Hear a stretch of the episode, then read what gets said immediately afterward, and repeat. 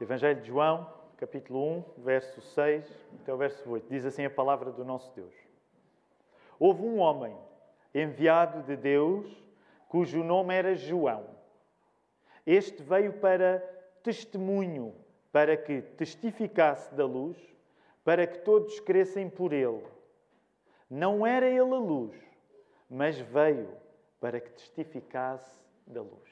A mensagem que eu vos quero pregar nesta manhã chama-se os nossos pecados à mostra. Os nossos pecados à mostra.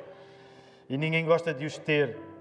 Ninguém gosta de ter pecados, e infelizmente temos pecados, erramos, as nossas falhas, e muito menos gosta de se sentir exposto nas suas falhas. É uma coisa que nos envergonha.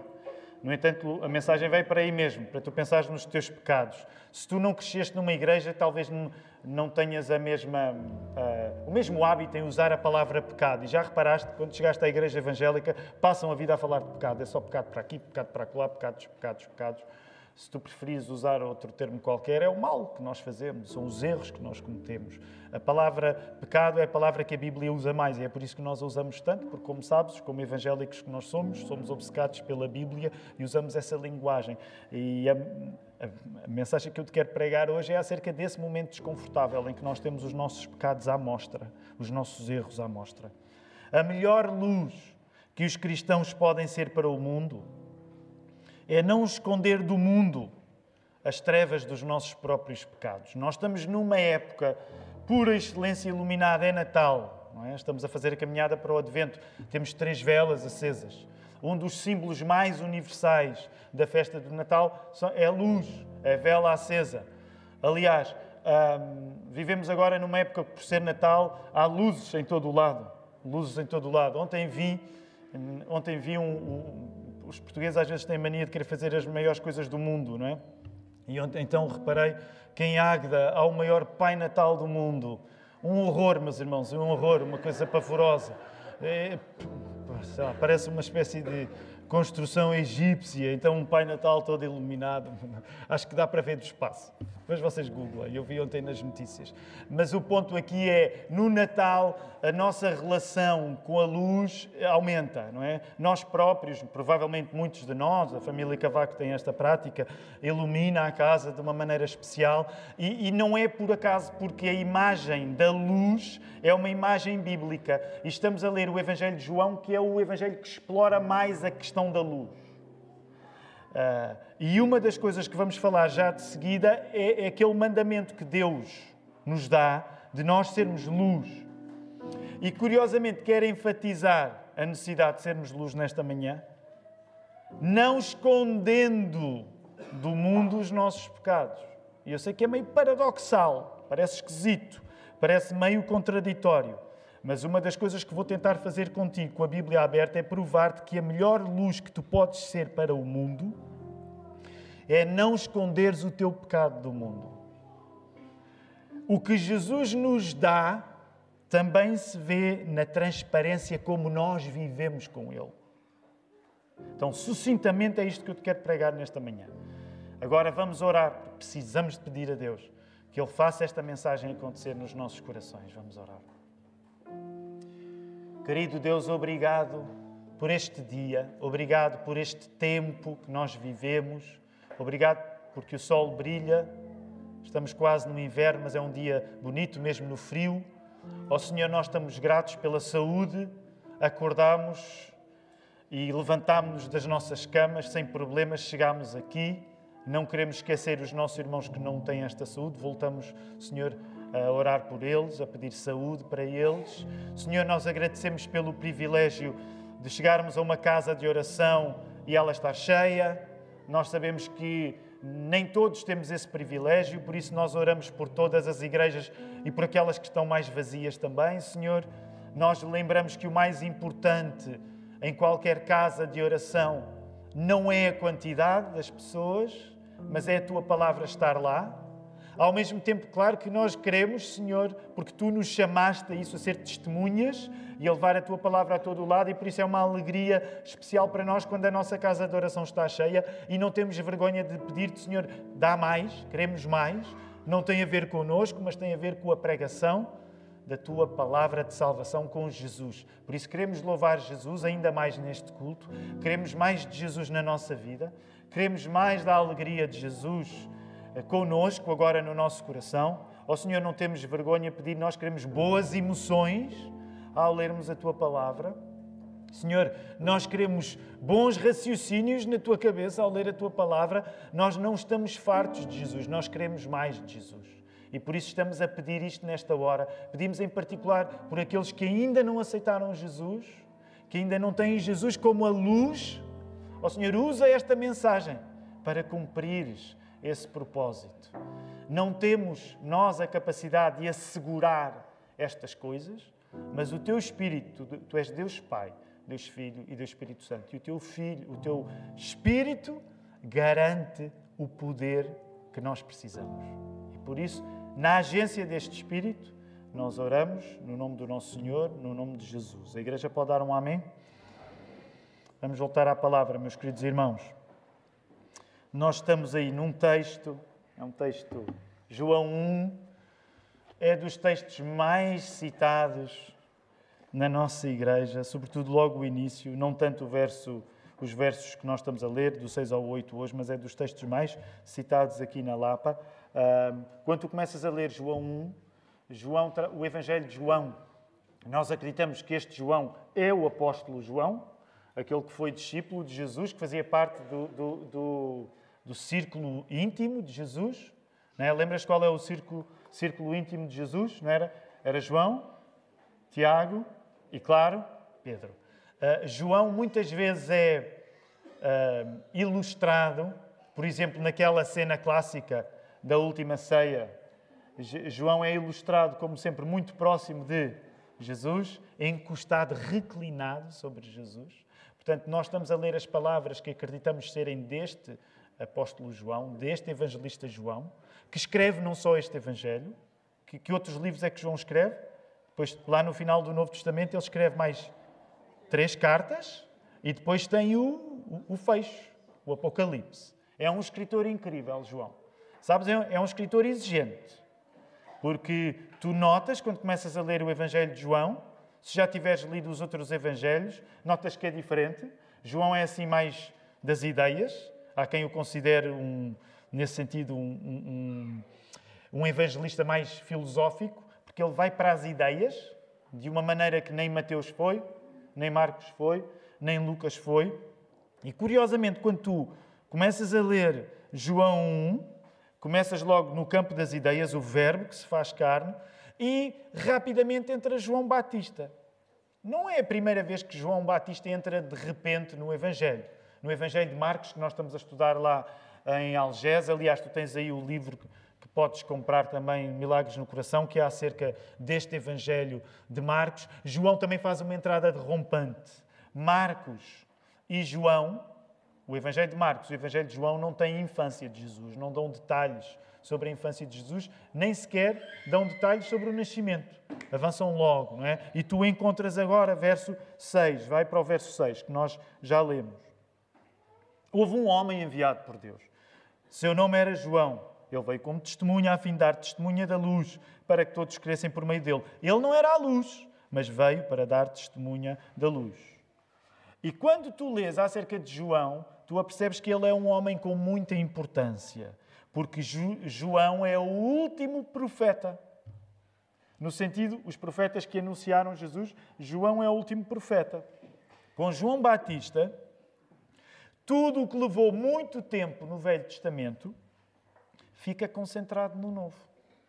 Agora, a profecia chega a tocar mesmo a palavra anunciada e encarnada, que é Deus feito pessoa. Encontras essa frase agora aqui. Com João Batista, uma das coisas que tu tens de apreciar quando lês os Evangelhos, quando lês a história de Jesus, uma das coisas que tens de apreciar com João Batista é que tudo aquilo que no Velho Testamento levou muito tempo, Isaías, Jeremias, Ezequiel, Daniel, os profetas menores todos, quem é que arrisca dizer todos, todos de cor? Oseias, Joel, Amós, Obadias, Jonas, Miqueias, Naum, Abacuque, Sofonias, Ageu, Zacarias, Malaquias. Correu-me bem. Este, toda essa gente profetizou. Todo esse conjunto de pessoas falou de uma maneira ou de outra acerca da esperança que viria com Jesus. Tudo isso esteve lá espalhado no Velho Testamento e leva tempo quando tu lês estes profetas todos e de repente João tem o privilégio de nele, a coisa culmina. João tem o privilégio, pensa nisto. Todos estes outros profetas quando falavam de Jesus, falavam acerca de uma coisa que ia acontecer no futuro. Eles não teriam oportunidade de ver isso acontecer factualmente. Agora pensa nisto. João Batista é o último dos profetas de Jesus. Ele é a voz que clama no deserto. E ele tem o privilégio de tocar. Ele toca a palavra. Porquê? Porque a palavra que criou todas as coisas, o Verbo eterno, como explica João no início do seu Evangelho, agora a palavra fez-se gente. A palavra fez-se pessoa. É isso que qualquer cristão comemora todos os dias, mas especialmente ainda mais no Natal. Porque o Verbo que fez todas as coisas, que estava com Deus e era Deus, a segunda pessoa da Trindade, Jesus, fez pessoa. Então, percebe o privilégio de João.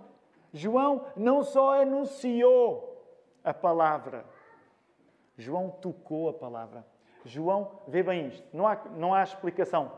João batizou a palavra.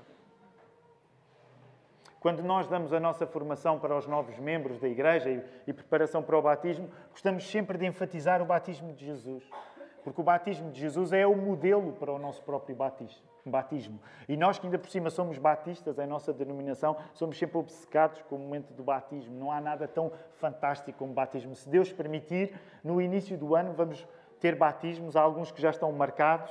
Nós teremos uma Assembleia, se Deus permitir, ainda em janeiro, e uma das coisas que vai tratar é precisamente antever tudo o que é preciso para que em breve nós tenhamos batismos outra vez aqui na igreja. Porque no nosso Senhor Jesus nós temos o exemplo do batismo. E pensa nisto: João Batista anunciou a palavra, mas João Batista tocou a palavra. João Batista batizou a palavra. Já pensaste no privilégio que é o que este homem teve? Não é à toa que Jesus disse acerca de João Batista que entre os que de mulher têm nascido, não apareceu alguém maior do que João Batista. Encontras estas palavras em Mateus 11, 11. Aqueles que nasceram de mulher, não há melhor ninguém do que João Batista, disse Jesus acerca dele. E no Evangelho de João, que é o que temos agora à frente, é confirmado esse mesmo elogio. Ele, João Batista, foi enviado por Deus para quê? como diz os versos que nós acabámos de ler, para testemunhar a luz que Jesus é. Mas é interessante, neste elogio é feita uma qualificação. Volta a olhar para, para o texto bíblico. Verso 7, não é? Ele veio para dar testemunho da luz, para que todos crescem por meio dele. Mas logo de seguida, o verso 8 qualifica uma coisa. Qual é a qualificação que o verso 8 faz? Sim, João veio para anunciar a luz, ele anunciou a luz, mas João não é a luz. João Batista veio para anunciar, mas João não é a luz. Também por isso é curioso que naquele texto em Mateus que eu acabei de mencionar, Mateus 11, 11, Jesus diga esta coisa misteriosa. Ele elogia João Batista porque diz: Olha, entre aqueles que nasceram de mulher não apareceu alguém maior do que João Batista, mas logo a seguir vai dizer uh, uma, uma coisa meio estranha. Aquele que é o menor no reino dos céus é maior do que João Batista. Então há um elogio, mas depois há esta informação meio estranha que nós já vamos falar acerca dela. Por um lado, João é este homem incrível, ele tem concentrado aquilo que os do Velho Testamento não tiveram. Portanto, ele toca na palavra, ele de facto é o melhor, mas ao mesmo tempo Jesus diz que o menor no reino dos céus é maior do que ele. Por um lado, este texto do Evangelho de João mostra João Batista a testemunhar a luz, não sendo a luz, mas por outro, queremos misturar neste texto um outro texto que fala acerca de luz. Curiosamente, foi o texto que o nosso diácono, o Tiago Ferreira, partilhou agora uh, na quinta-feira passada no momento devocional. E deixa-me voltar a fazer este anúncio. Todas as quintas-feiras nós temos um momento devocional no Zoom. Portanto, não é presencial, mas às 8h30 temos 15 minutos, ok? E tu podes aceder a essa ligação, só precisas de ir a reunião.igrejadalapa.pt reuniãoigrejadalapa.pt e, portanto, essa reunião uh, é um pequeno devocional e qualquer pessoa pode assistir, está bem? E, no, curiosamente, na quinta-feira passada, o Tiago falou neste texto que fala acerca de, de, da luz também. Qual é aquele texto de Mateus que fala acerca da luz e que nós, até aqui há uns anos na Lapa, investimos tanto do nosso tempo a estudar? Lembram-se? Onde é que ele está? Há umas palavras de Jesus acerca da luz. É? Exatamente, no Sermão do Monte, vai lá. E aí vou convidar-te a abrir, vai lá Mateus 5, porque hoje queremos intencionalmente misturar Mateus 5 com João 1. Vai lá Mateus 5. Para aqueles que chegaram há mais, há menos tempo à Lapa, saibam que aqui em 2018, talvez, 2018, creio eu, foi antes ainda, 2018, 2017, nós, durante cerca de um ano, estivemos só a estudar o Sermão do Monte. Tu encontras essas pregações uh, na conta de, de, da nossa igreja, na conta do YouTube. Foi mais de um ano a ler Mateus 5, 6 e 7. Aliás, eu tenho saudades de uma coisa. Acho que não vou fazer hoje. Mas durante um tempo, vocês recordam, aqueles que estavam cá, o que é que nós fazíamos no início de cada sermão nessa série de, de, sobre o Sermão do Monte? O que é que nós fazíamos? Nós recitávamos as bem-aventuranças.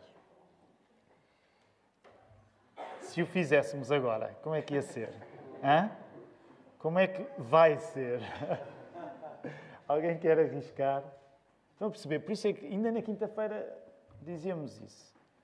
Meus irmãos, uma pessoa, um, um pastor prega para aí seis sermões diferentes na vida toda, se tanto. Seis sermões. Porquê? Porque é que ele não prega mais? Porque tem que estar sempre a lembrar aquilo que pregou, porque as pessoas já se esqueceram. Portanto, nós aqui há meia dúzia de anos estávamos todos pimpões a recitar as beatitudes. Hoje eu, vamos embora, e ninguém se chega à frente. Ninguém quer arriscar? Vamos a isso. Vendo Jesus as multidões, subiu ao monte e, como se assentasse, aproximaram-se dele os seus discípulos. E ele passou a ensiná-los, dizendo: Bem-aventurados os humildes de espírito, porque deles é o reino dos céus. Bem-aventurados os que choram, porque serão consolados. Bem-aventurados os que herdarão a terra. Bem-aventurados têm fome e sede de justiça, porque serão fartos. Bem-aventurados os misericordiosos, porque alcançarão misericórdia. Bem-aventurados os limpos de coração, porque verão a Deus. Bem-aventurados os pacificadores, porque serão chamados filhos de Deus. Bem-aventurados sois quando por minha causa vos injuriarem e perseguirem e mentindo disserem todo o mal contra vós. Regozijai-vos e exultai, porque é grande o vosso galardão nos céus, pois assim perseguiram aos profetas que viveram antes de vós. Ah, não foi mal. Não foi mal, meus irmãos. Saltem um quê? Porque Deus é o reino dos céus. Eu saltei? Não, olha, vocês é que ouviram mal. Saltei.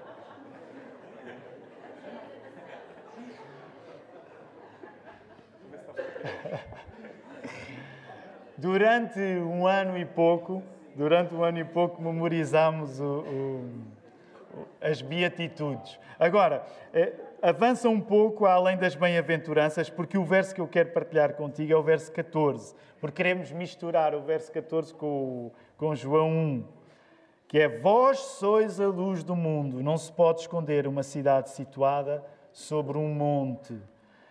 Nem os que acendem uma candeia a colocam debaixo de um cesto, mas no velador, e assim ilumina a todos que estão na casa. Então eu gostava de intencionalmente criar alguma confusão hoje e eu espero que seja uma confusão boa. Porque, por um lado, tu vês, a partir do exemplo de João Batista, que ele foi chamado para testemunhar a luz, não sendo a luz, certo?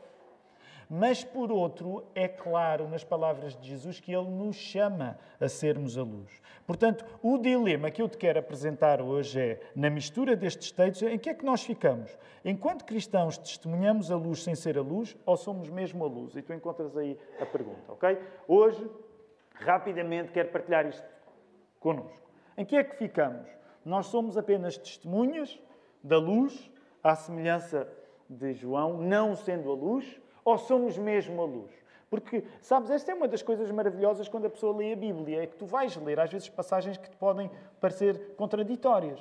E nós percebemos de nos dedicar a esta biblioteca que a Bíblia é para tirar algum sentido delas. Em primeiro lugar, para tentar responder este dilema, deixa-me dizer que Mateus 11, 11, aquela altura em que Jesus fala acerca de João Batista, portanto, aquele verso que eu acabei de citar, aquele verso em que é dito Jesus elogia João Batista dizendo que não há, que, que dos que nasceram de mulher ele é o maior, mas diz que agora até o menor do reino dos céus é maior do que ele. Isso nos explica que há um papel específico dado a João Batista. João Batista foi o maior, vamos dizer assim. João Batista foi o maior até Cristo. Mas a partir de Cristo, até a pessoa mais insignificante que segue Jesus tem privilégio que João Batista não teve. Qual é o privilégio que uma pessoa que segue Jesus depois de João Batista tem que João Batista não teve? João morreu, certo? Ele foi executado. Ficou sem a cabeça, foi decapitado. É uma história incrível, não é?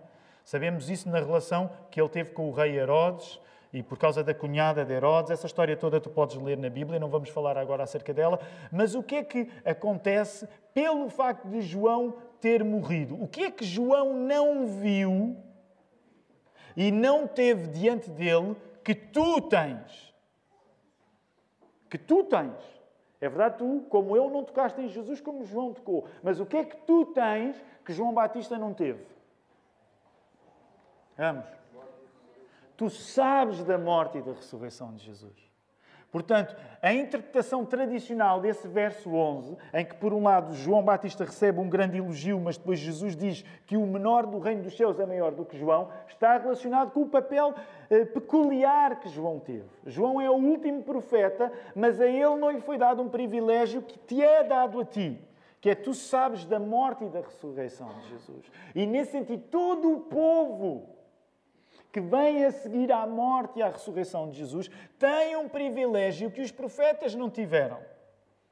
Isto é incrível, porque significa, pensa bem, Deus é tão bom para ti, Deus é tão bom para ti, especialmente para ti, mesmo tu, que tens um privilégio que João Batista não teve. E não leves a mal que eu diga assim, por muito, muito espetacular que tu sejas, não é João Batista, certo? Não é João Batista mas tens um privilégio que João não teve. Nesse sentido, és maior do que João Batista. Já pensaram? És maior do que João Batista. Portanto, quando nós pensamos no facto de João Batista ser testemunha da luz, mas não ser a luz, temos de perceber o lugar que ele teve na revelação das Escrituras. Em segundo lugar, o nosso papel de ser a luz, lembrando a ordem que Jesus nos deu no Sermão do Monte, talvez seja melhor entendido se nós distinguirmos o que é ser fonte de luz e refletir a luz. Por isso mesmo, o verso 16 diz assim: Resplandeça a vossa luz diante dos homens, para que vejam as vossas boas obras e glorifiquem o vosso Pai que está nos céus. Talvez seja, portanto, mais rigoroso dizer que a melhor luz que tu és chamado a ser é refleti-la. Ok? Encontras essa frase agora aí. A melhor luz que nós somos chamados a ser é refleti-la, é refletir a luz. Um cristão, de facto, não é a luz que Jesus é. Mas refletindo a luz que Jesus é, nós somos chamados a iluminar o mundo. E essa torna-se até uma obrigação para nós. Se nós quisermos fazer uma comparação nós não somos a luz que Jesus é, só Jesus é essa luz do mundo, que é uma expressão que ele vai usar no Evangelho de João. Ser a luz do mundo. Tu não és a luz do mundo como só Jesus pode ser. Mas quando tu refletes a luz de Jesus, tu podes iluminar o mundo. Vós sois a luz do mundo. Não se pode esconder a cidade edificada sobre o monte. Portanto, nós somos chamados a ser a luz do mundo. Quero, por isso, sublinhar hoje uma característica prática no facto de nós sermos a luz do mundo, mesmo tendo em conta que nós não somos a fonte dessa luz, mas somos o reflexo dessa luz. Quero sublinhar uma característica prática. A luz que nós devemos ser não vem de nós, de facto. Vem de Cristo. Alguns de vocês conhecem aquele famoso espiritual negro, aquele cântico que vem da, da comunidade negra dos Estados Unidos, não é? Esta pequena luz. Um, há, há, versões portuguesas, esta pequena luz vou deixar brilhar. Uh, é curioso porque uh, o que é que isso quer dizer quando a gente canta esse hino? Não quer dizer que a luz que existe em nós é uma luz que nasce connosco, ok? Mas quer dizer que de facto há uma luz nossa sempre que nós refletimos a luz que Jesus é. E nesse sentido, como o cântico diz, lembram-se como é que o cântico é? Esta pequena luz vou deixar brilhar. E depois, como é que é? Vou brilhar, vou brilhar. Depois há muitas estrofes, não é? Já não me lembro, depende das versões que nós conhecemos. Ora, porquê é que é importante estarmos a falar nisto? Porque muitas vezes nós partimos do princípio que nascemos com uma luz, que há uma luz em nós. E a Bíblia não faz uso desse tipo de ideia, nem faz uso desse tipo de linguagem. A luz que existe em nós é uma condição de ser um reflexo da luz que só Jesus pode ser. Agora, eu quero sublinhar um aspecto prático disto. Refletir a luz que Jesus é e refletir essa luz aos outros significa, no mínimo, no mínimo, se tu queres ser a luz, no sentido em que se tu queres refletir a luz que Jesus é, no mínimo isso significa que tu próprio vais ter de ser visto à luz. Se tu queres cumprir a ordem que Jesus te dá para seres luz, sendo tu um reflexo, resplandecendo tu a luz que Jesus é, isso no mínimo significa que tu próprio vais ter de ser visto à luz. Nessa medida, testemunhar Jesus implica tornarmos-nos, permite dizer assim, pessoas transparentes. Tu não podes querer refletir a luz sem que a própria luz te revele a ti, sem que sejas mostrado por essa mesma luz que queres refletir. E nesse sentido, pensa nisto. O verdadeiro testemunho é sempre uma questão de transparência. O verdadeiro testemunho, quando nós somos cristãos, é sempre nós cultivarmos transparência. Nós não queremos ser opacos em relação aos outros. Se nós somos chamados a ser luz, no mínimo, essa luz tem de nos iluminar nós não nos furtamos à luz que é colocada na nossa própria vida.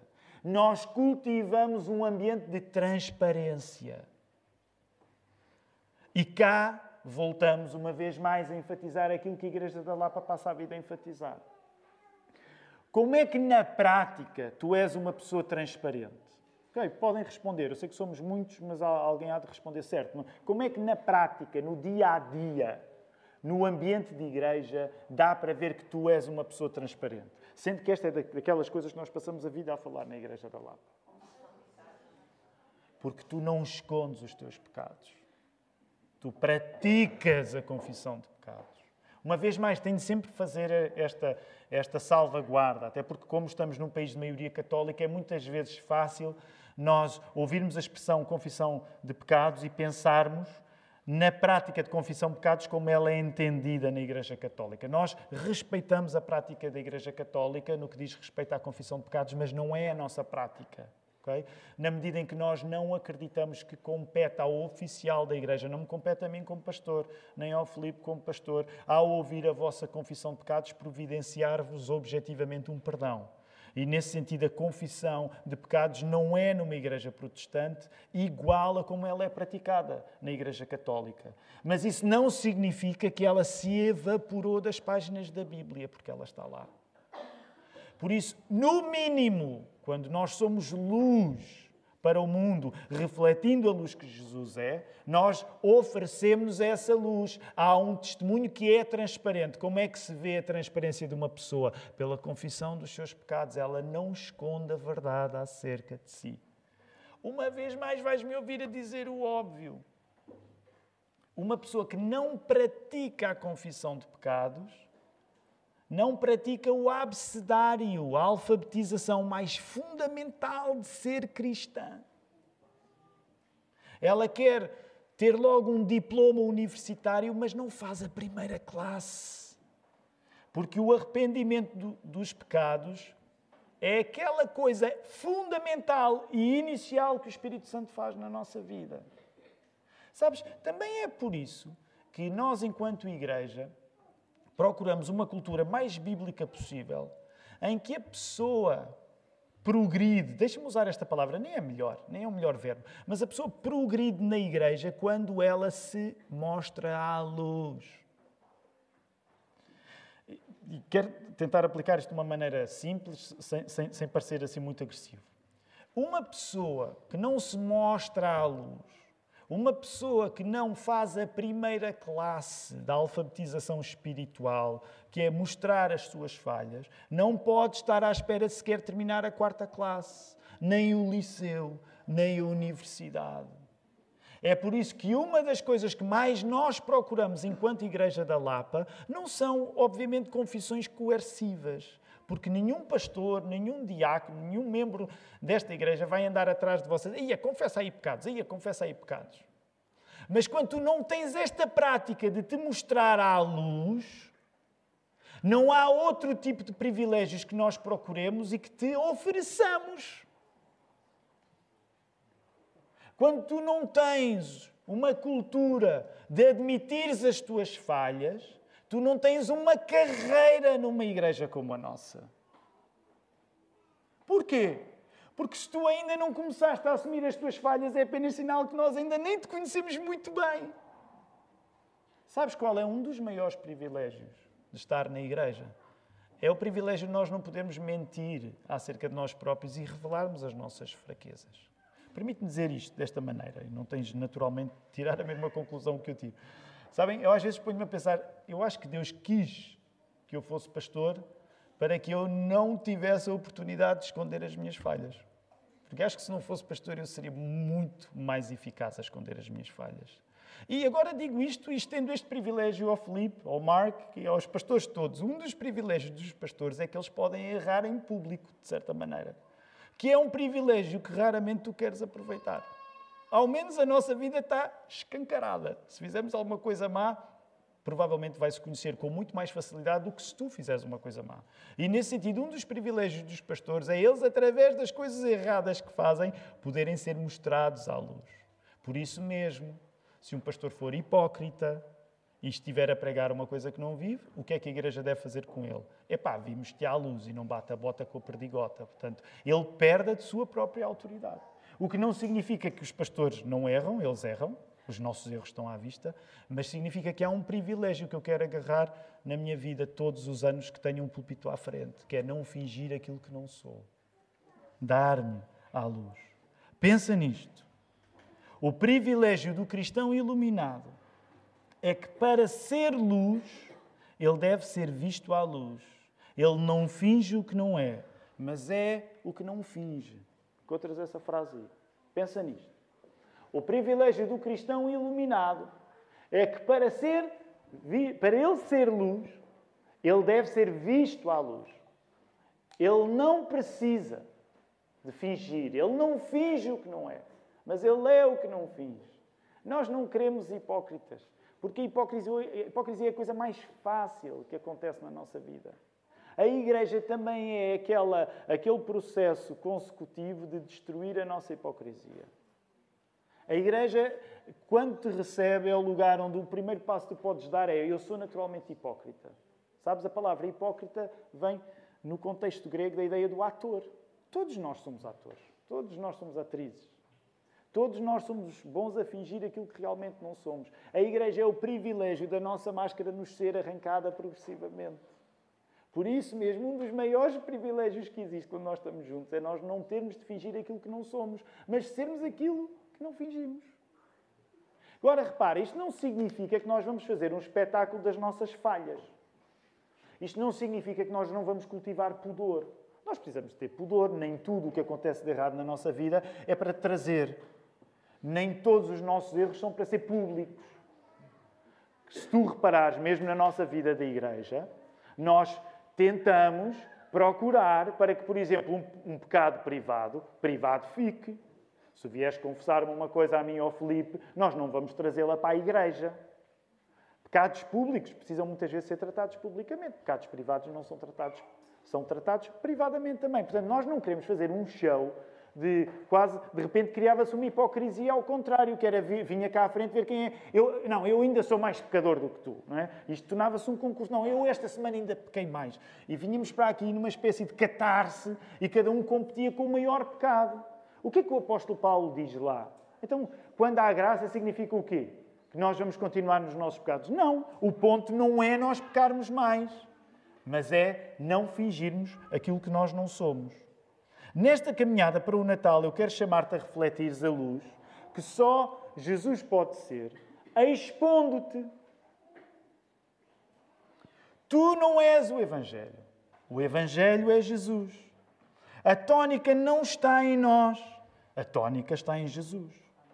A esperança para o mundo não é o cristão opaco, o cristão que esconde as falhas que tem, o cristão que gosta de mostrar aos outros uma imagem acerca de si que nem sequer corresponde à realidade. Isso, esse cristão não dá luz a ninguém. Pensa nisto: de cada vez que tu dás o maior do teu esforço a esconder quem realmente és, tu não vais iluminar ninguém à tua volta, nem a ti próprio te iluminas. Porque tu vais impedir que a luz de Jesus reflita em ti. A esperança, por isso, para o mundo não é o cristão opaco, mas é aquele que, se dando à luz, transparece os seus pecados perdoados por Jesus. A esperança para o mundo está nos cristãos que confessam o seu pecado. A esperança para o mundo não está naquela capacidade muito detalhista que nós temos de olhar para os pecados dos outros e dizer ele está a pecar, ele está a pecar. Reparem, muitas vezes cabe à Igreja denunciar o pecado dos outros, sem dúvida. Mas como tu te lembras, quando nós estudamos as duas cartas de Paulo a Timóteo, lembras-te o que é que Paulo fez logo a seguir a ter aquela lista de pecadores? E eram pecadores dos piores. O que é que o apóstolo Paulo diz logo de seguida? O pior dos pecadores não é este pessoal que está na lista que eu acabei de dar. O que é que ele disse? O pior pecador sou eu.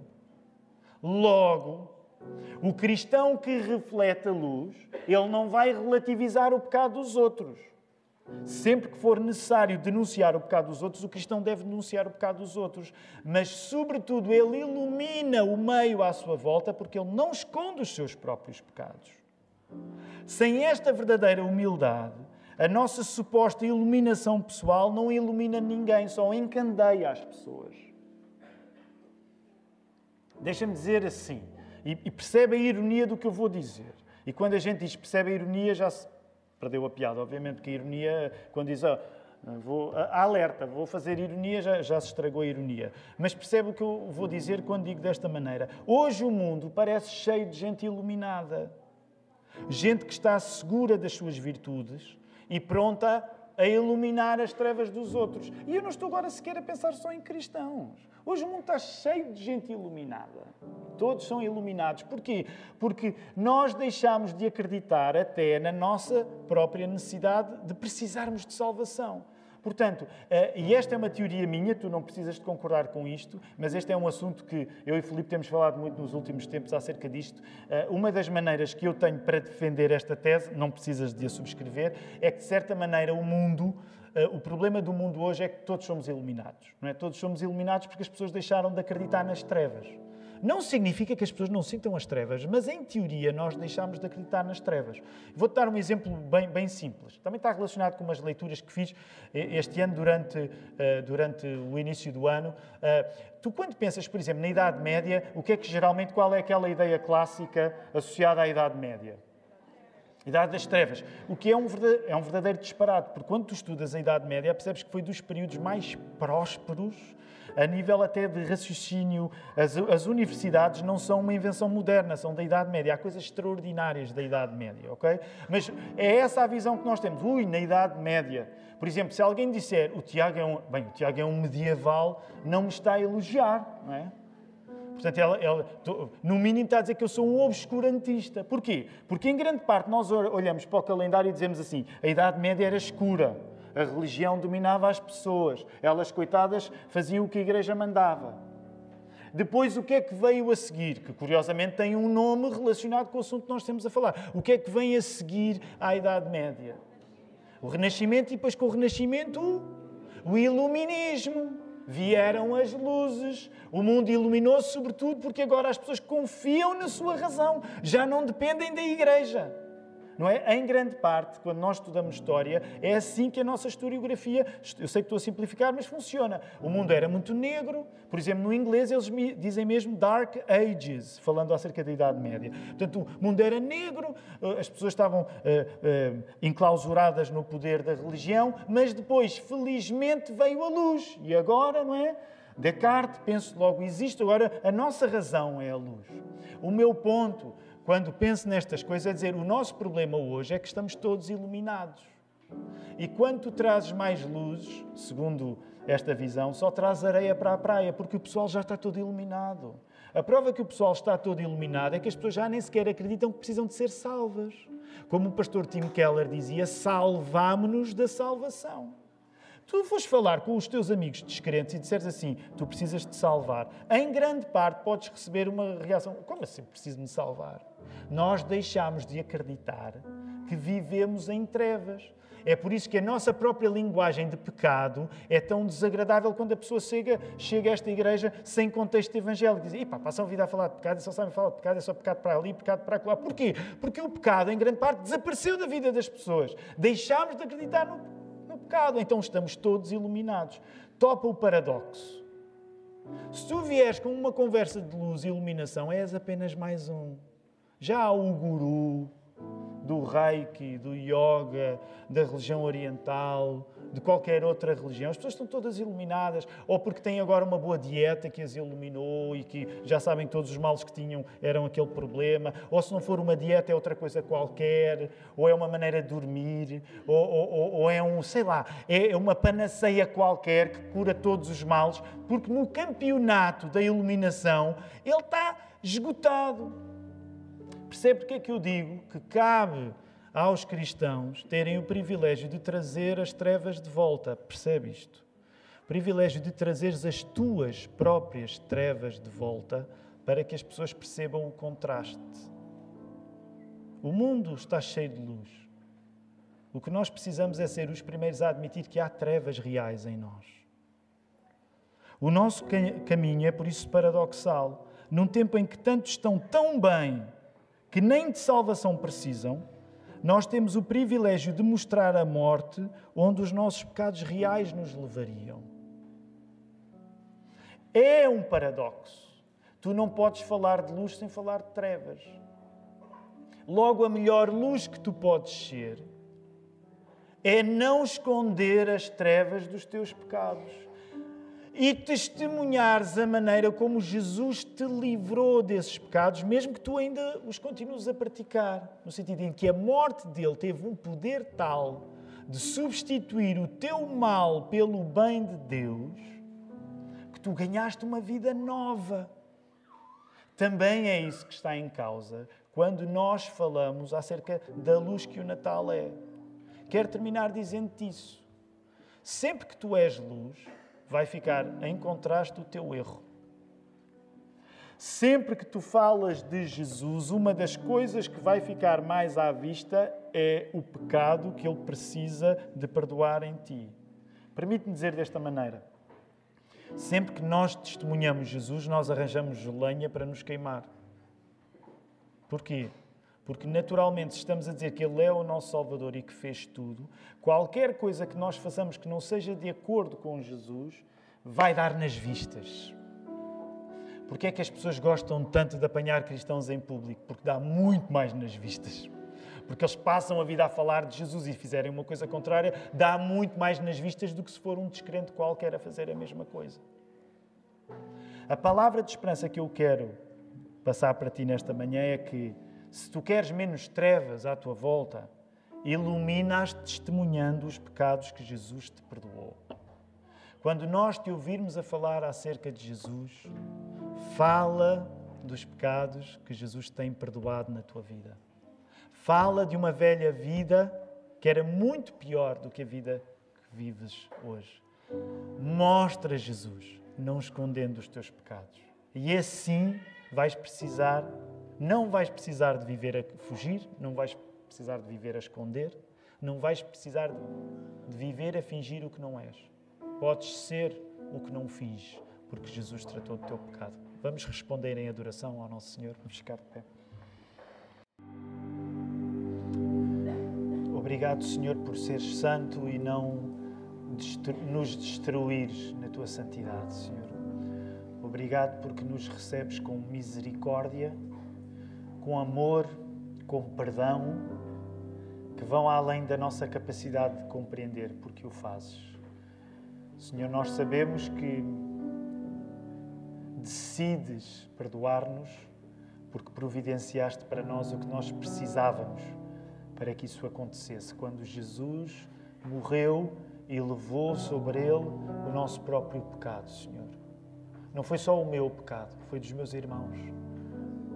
Foram os pecados do mundo que tu estás a renovar, ó oh, Senhor, e que tu vais recompensar-nos numa vida eterna que será espiritual e será física, será melhor ainda do que esta vida. Ó oh, Senhor, porque Jesus fez estas coisas todas. Jesus, humilhando-se, foi colocado num lugar de glória, é colocado num lugar de glória. É por isso que nós louvamos e queremos que o nosso louvor use tudo o que há em nós, as nossas vozes, os nossos corpos, o nosso coração, a nossa cabeça. Ó Senhor, que tudo esteja convocado ao louvor a Jesus Cristo sobre todas as coisas, Senhor. Tu sabes a semana que teremos pela frente, sabes os desafios que viveremos ao sair desta casa de oração. Queremos ainda honrar-te no dia domingo, porque é um dia de descanso especial. Senhor, nós queremos honrar-te porque vamos ter, além das próprias trevas dos nossos pecados, nós vamos ter de lidar com as trevas dos outros. E não é fácil e é custoso para nós, mas somos chamados a levar Jesus através da nossa fé. Senhor, ajuda que esta semana seja uma semana de luz a partir de Cristo, na nossa santificação diária, no nosso testemunho. Ajuda-nos, Senhor, a falar de Jesus àqueles que não te conhecem e que estão à nossa volta, a convidar pessoas para esta casa de oração, ó Senhor, e sobretudo aumenta e consolida a alegria que nós temos em tão grande Salvador. Recebam a bênção do nosso Deus. Que a graça do Senhor Jesus Cristo, o amor de Deus e a comunhão do Espírito Santo sejam com todos vós, agora e para sempre. Amém.